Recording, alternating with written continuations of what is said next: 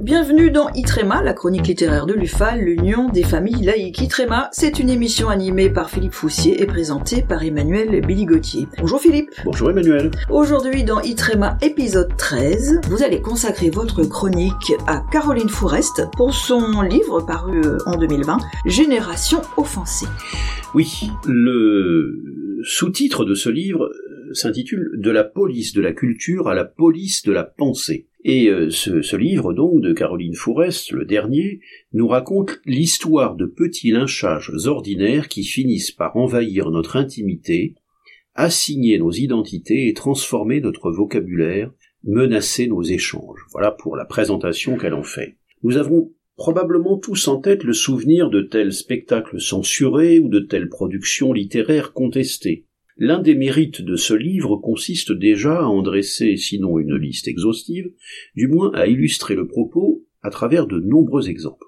Pour y avoir enseigné, pour s'y rendre fréquemment, Caroline Fourest, éditorialiste, réalisatrice, évoque souvent la réalité de l'Amérique du Nord. Les États-Unis et le Canada préfigurent ce que l'Europe vivra un peu plus tard, tant l'imprégnation culturelle du Nouveau Monde sur le vieux continent est considérable.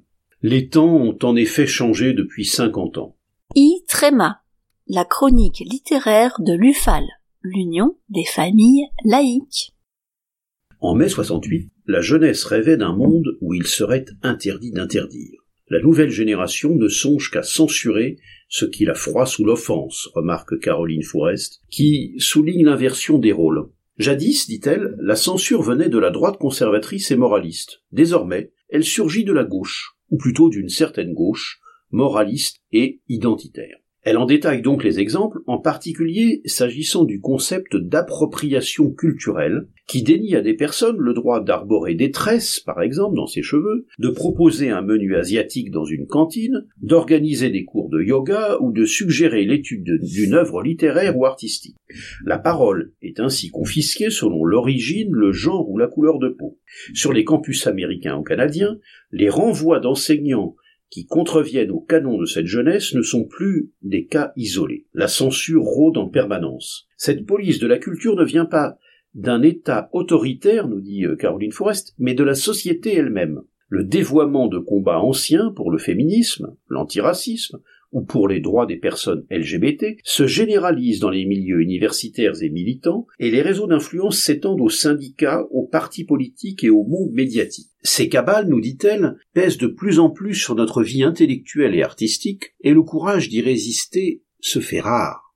En France aussi. En effet, les exemples sont multiples de telle ou telle institution qui cède à la menace de groupes de pression. Les inquisiteurs de l'appropriation culturelle, nous dit euh, Caroline Forest, fonctionnent comme les intégristes. Leur but est de garder le monopole de la représentation de la foi en interdisant aux autres de peindre ou dessiner leur religion, dit-elle, qui montre, montrant comment euh, l'obsession racialiste habite la plupart du temps les motivations des censeurs. L'identité est le maître mot de ces fanatiques de l'ethnicité, le séparatisme est leur projet, l'approche par l'intersectionnalité leur caution académique. Et les exemples, en effet, sont légion, mais la manière dont la pièce Kanata d'Ariane Mnouchkine, qui dépeint l'oppression des peuples autochtones, a été censurée au Canada, en dit long sur la façon dont cette gauche identitaire menace clairement la liberté d'expression au nom de sa vérité. Que la troupe du théâtre du soleil compte 24 nationalités, euh, importe peu pour ces, ce qu'elle nomme des talibans de la culture. Aux yeux des censeurs, les rôles doivent être joués par des racisés. Nous allons donc vers un monde monoculturel?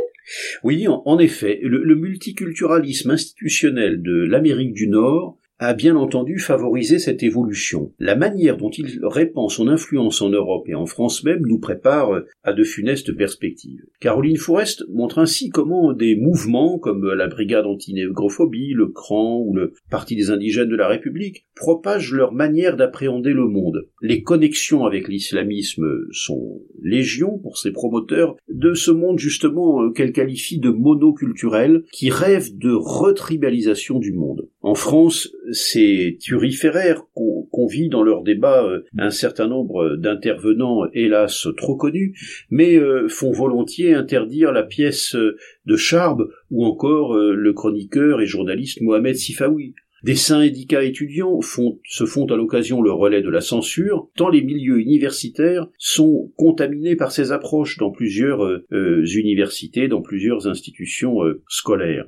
Sciences Po a été l'objet récemment de débats nourris à ce sujet. Et elle dit la dérive d'une certaine jeunesse n'est pas seulement en cause, la démission culturelle de certaines élites doit également être interrogée. Jusqu'à quand nous demande Caroline Forêt, jusqu'à quand va-t-on tolérer cette intimidation? Ne voit-on pas où elle mène? Voilà euh, pour cette euh, interrogation finale à laquelle nous convie euh, Caroline Forest dans ce livre Génération offensée paru aux éditions Grasset, 162 pages, 17 euros. Merci Philippe pour cette chronique palpitante. Encore un livre que je vais devoir mettre au sommet de la pile pendant ce dur confinement qui nous arrive. Ceci étant dit, il nous faut bientôt refermer la page de Vitrema pour cette fois. Je vous retrouve la semaine prochaine, Philippe. Avec plaisir, Emmanuel. À bientôt. À bientôt.